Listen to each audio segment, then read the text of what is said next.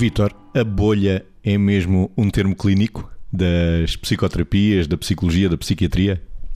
Não sei se será um termo clínico, mas, mas podemos assumi-lo como tal. Não é? quando, quando estamos a falar de bolha, estamos a falar daquele espaço pessoal ou espaço vital que todos nós precisamos ter na relação uns com os outros e que, nesse sentido, não somos muito diferentes daquilo que é o que acontece também com os animais, que também têm a necessidade de ter o seu, o seu espaço vital, o seu espaço de segurança, se quisermos. É evidente que esses espaços têm coloridos diferentes neste sentido. Há um espaço e, e tem coloridos diferentes e até distâncias diferentes, não é? Há uma zona que é uma zona mais íntima, onde nós só deixamos entrar os filhos, os maridos, as namoradas, os pais, uma zona mais íntima e que é uma zona mais curta, em que entre o nosso corpo e, a, e essa entrada eh, vão, sei lá, 40 centímetros, mais ou menos, mas depois há um espaço, uma zona mais pessoal que se alarga, onde eventualmente podem entrar os amigos, que já não é a zona íntima, é uma zona que nós, nós podemos chamar mais pessoal.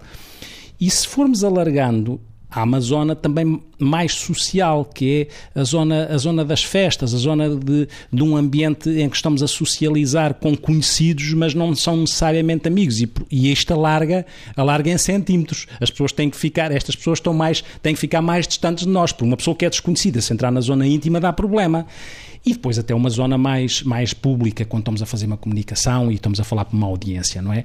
E isto tem tradução naquilo que é os centímetros até onde ou a partir de onde nós permitimos que os outros entrem. Esta noção de espaço pessoal também tem esta forma de estar calibrado. Se pensarmos bem, na prática é assim que acontece. E esta distância também terá a ver com os contextos. Margarida, na fila do supermercado, estes 40 centímetros do Vítor tem, tem claramente a ver com os contextos e depois também tem a ver naqueles contextos em que nós não queríamos que a nossa bolha tivesse a ser uh, invadida, em que ela realmente é completamente invadida. Esse exemplo da, da, fila do supermercado ou dos elevadores, quando só mais uma pessoa pode ser que dê, ou quando estamos à espera num restaurante e entretanto chegam mais umas pessoas e até está frio fora e de repente temos não sei quantas pessoas em cima de nós, entre aspas.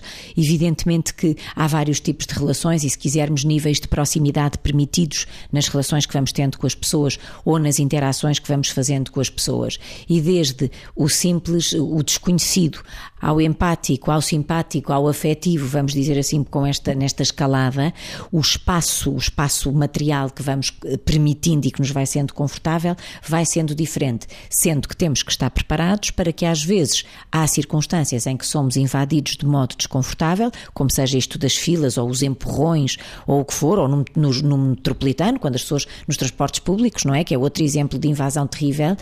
E quando isto acontece, temos que estar preparados para não reagir agressivamente porque a nossa tendência mesmo é, é quase dizer verbalmente chegue-se para lá ou fazer alguma coisa através da comunicação não verbal que distancia o outro.